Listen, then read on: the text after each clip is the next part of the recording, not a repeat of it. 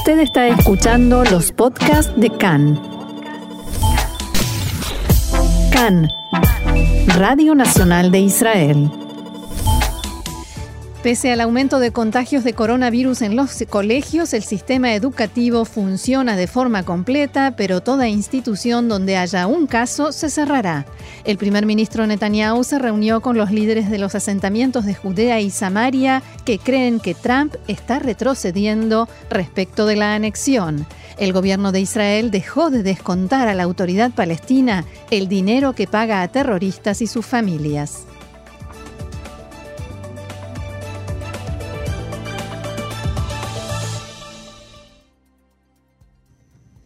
Vamos entonces al desarrollo de la información que comienza con coronavirus. También hoy continúa en ascenso la cifra de infectados mm, por día por esta enfermedad. En lo que va de la jornada fueron diagnosticados 72 nuevos enfermos, mientras que 21 fueron dados de alta. Recordemos que ayer fueron diagnosticadas con el virus 98 personas y el día anterior 87. A su vez, sigue aumentando el número de casos activos que volvió a superar la línea de los 2.000 y es ahora de 2.055, mientras que la cifra de fallecidos aumentó a 290. Sin embargo, el número de enfermos en estado grave continúa descendiendo, siendo ahora de 28. Mientras tanto, el gran factor de contagio, responsable en gran medida por el significativo aumento en la cantidad de infectados diarios, siguen siendo las instituciones educativas. El Ministerio de Salud informó hace instantes que 6.831 personas, entre alumnos y docentes, se encuentran en aislamiento por haber estado expuestos a la enfermedad. 244 alumnos y docentes fueron diagnosticados con coronavirus y hasta el momento se cerraron 42 colegios. En la mañana de hoy fueron cerrados más colegios en Jolón y Beersheba y también en Jerusalén al descubrirse entre sus alumnos casos positivos de COVID-19 y como decíamos, esta es una tendencia lamentablemente que sigue al alza. El ministro de Educación, Joab Gallant, publicó ayer nuevas instrucciones al respecto, según las cuales todo colegio en el que haya un enfermo diagnosticado será temporalmente clausurado. Únicamente en caso de que en un colegio determinado las clases se realicen en edificios o áreas separadas, se permitirá el funcionamiento parcial de la institución en dicha situación. Las cifras de contagio presentadas por el Ministerio de Salud no han cambiado de forma drástica, por lo que no se justifica el cierre de secundaria, declaró el ministro. Esto perjudicaría irresponsablemente a alumnos padres y maestros. Debemos continuar en estado de alerta, realizar evaluaciones constantes, tomando medidas de máxima precaución. Toda institución en la que se identifique un contagio será temporalmente cerrada, palabras del ministro de Educación, Joab Gallant. Asimismo, Gallant evalúa la fórmula, volver a imponer la fórmula de cápsulas en las escuelas, o sea, clases de a grupos relativamente pequeños y sin contacto entre sí. Previo a esta comunicación del ministro de Educación, el presidente del Sindicato de Maestros de Secundaria, Ran Eres, insistió con que no hay más solución que retornar a las clases a distancia. En esta misma tonalidad se expresó también Menashe Levy, presidente de la Asociación de Directores Colegiales de Israel.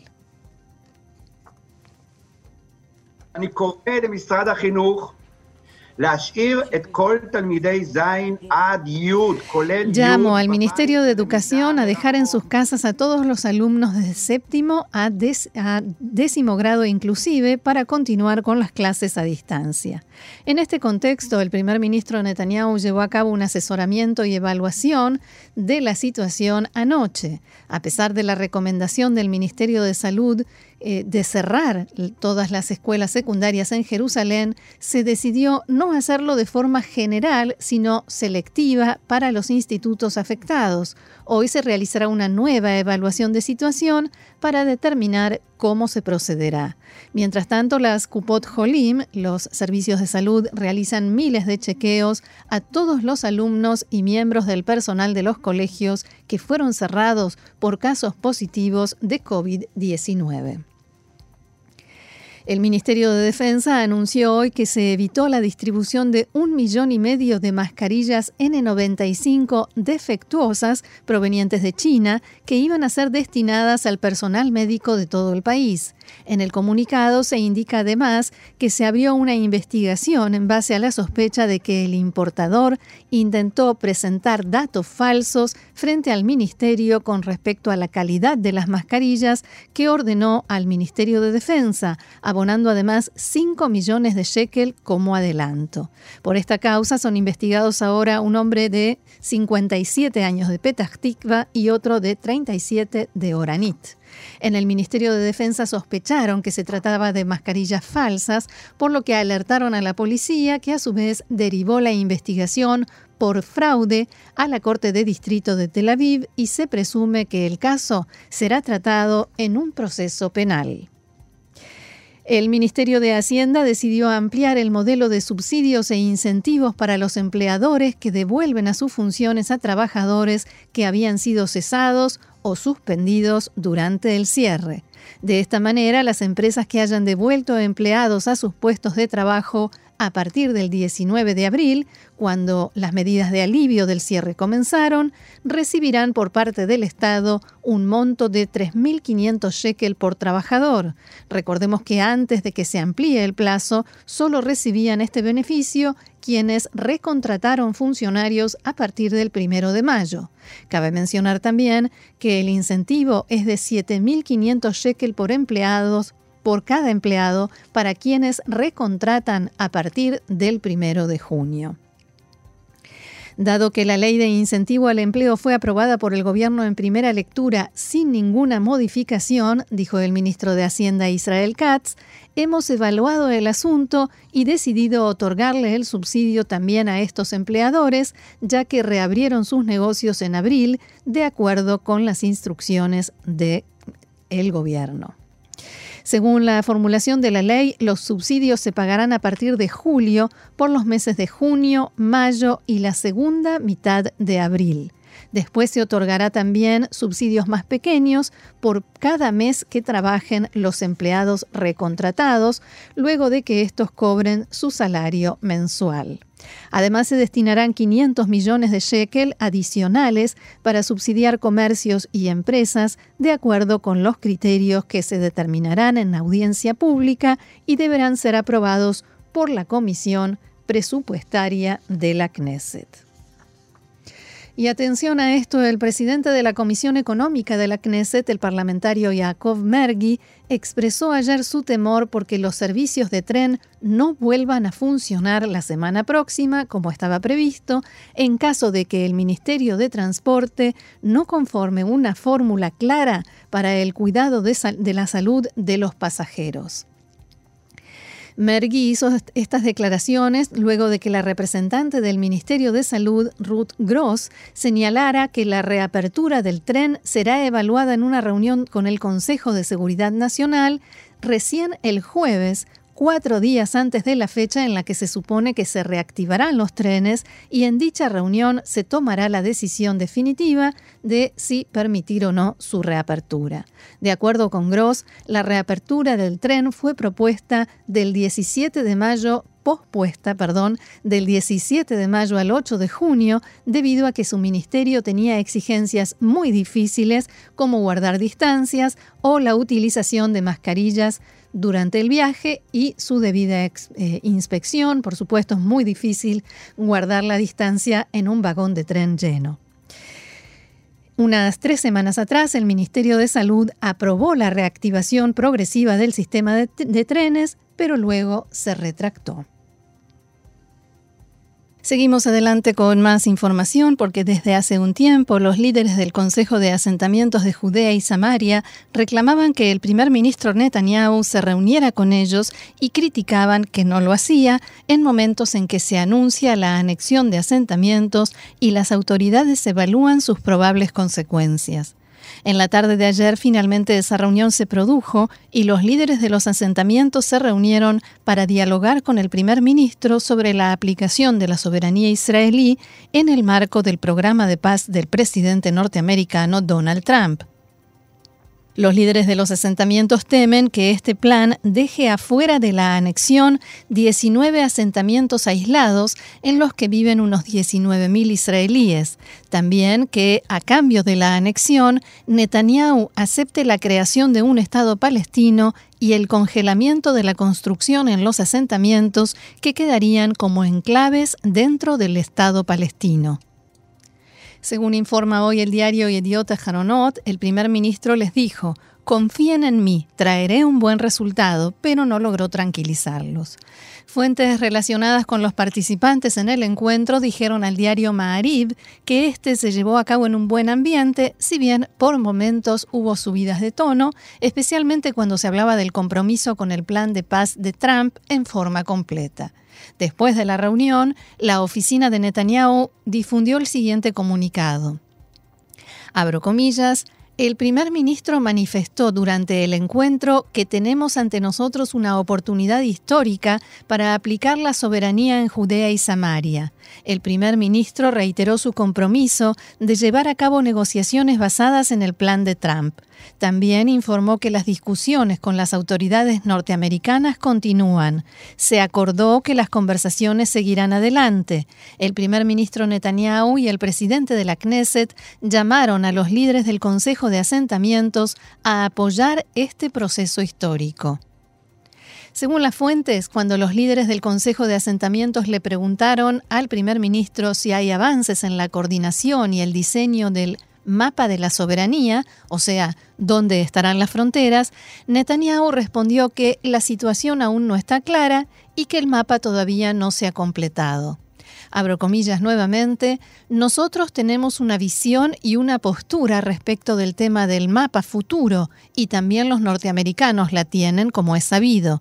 Nosotros dialogamos con ellos todo el tiempo, pero aún no hemos alcanzado acuerdos.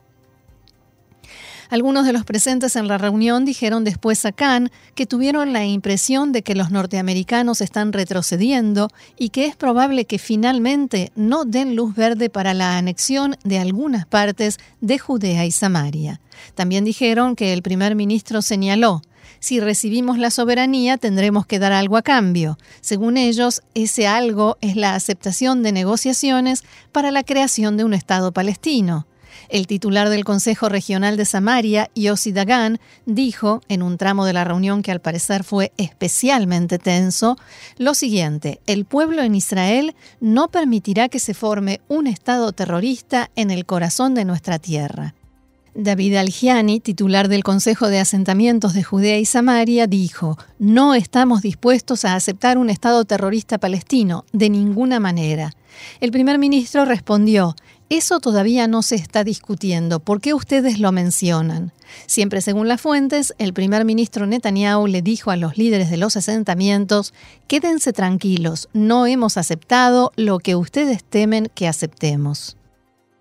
El primer ministro y el presidente de la Knesset, Yariv Levin, que estaba allí presente, le pidieron a los participantes en la reunión que apoyen este proceso, si bien varios de ellos dijeron al término del encuentro que salieron más confundidos que antes porque, según explicaron, no recibieron respuestas. Según ellos, el objetivo de la reunión era intentar convencerlos de que no hagan una campaña en contra del programa de Trump. Netanyahu les dijo que las declaraciones de los líderes de asentamientos contra el programa de paz de Donald Trump perjudican el proceso de anexión. Fuentes del gobierno norteamericano expresaron recientemente malestar por la campaña que están llevando a cabo los líderes de asentamientos contra este plan de paz de Trump, también en Estados Unidos, lo cual consideran una muestra de ingratitud precisamente en momentos en que la Casa Blanca enfrenta situaciones graves como el coronavirus y las manifestaciones violentas. Una fuente que estuvo presente en la reunión dijo que el presidente de la Knesset, Yariv Levin, dio a entender que los norteamericanos están muy cerca de perder la paciencia y de decirle al gobierno de Israel que se hartaron y no habrá anexión. De todos modos, el Consejo Regional de Samaria inició en las últimas horas una campaña que comenzó con un video cuyo mensaje es Media sandía, perfecto. Medio primer ministro, puede ser. Media soberanía, de ninguna manera. Otro tema, Israel ha dejado de retener dinero de la autoridad palestina para compensar los salarios que ésta paga a terroristas y familiares de palestinos presos en Israel o muertos en la comisión de atentados o enfrentamientos con fuerzas israelíes que la autoridad palestina califica de mártires. Las autoridades israelíes dejaron de hacer esta compensación hace tres meses, a pesar de que hay una ley que establece que esta retención debe hacerse todos los meses. Por el momento no fueron retenidos y compensados los fondos que la autoridad palestina pagó en 2019 a las familias de terroristas.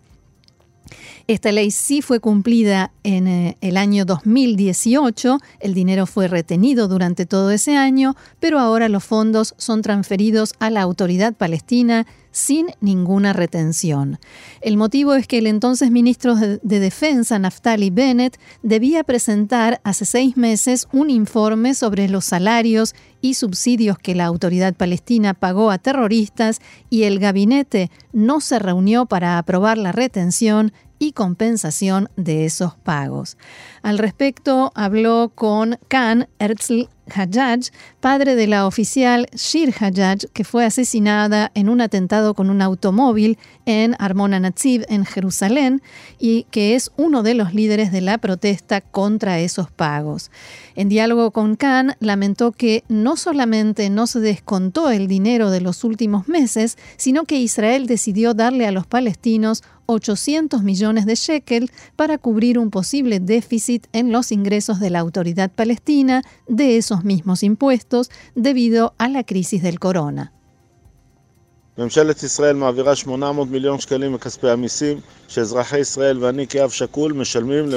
El gobierno de Israel entrega 800 millones de shekel del dinero que los ciudadanos israelíes y yo, como padre de una víctima, pagamos para salarios de los terroristas que asesinaron a mi hija.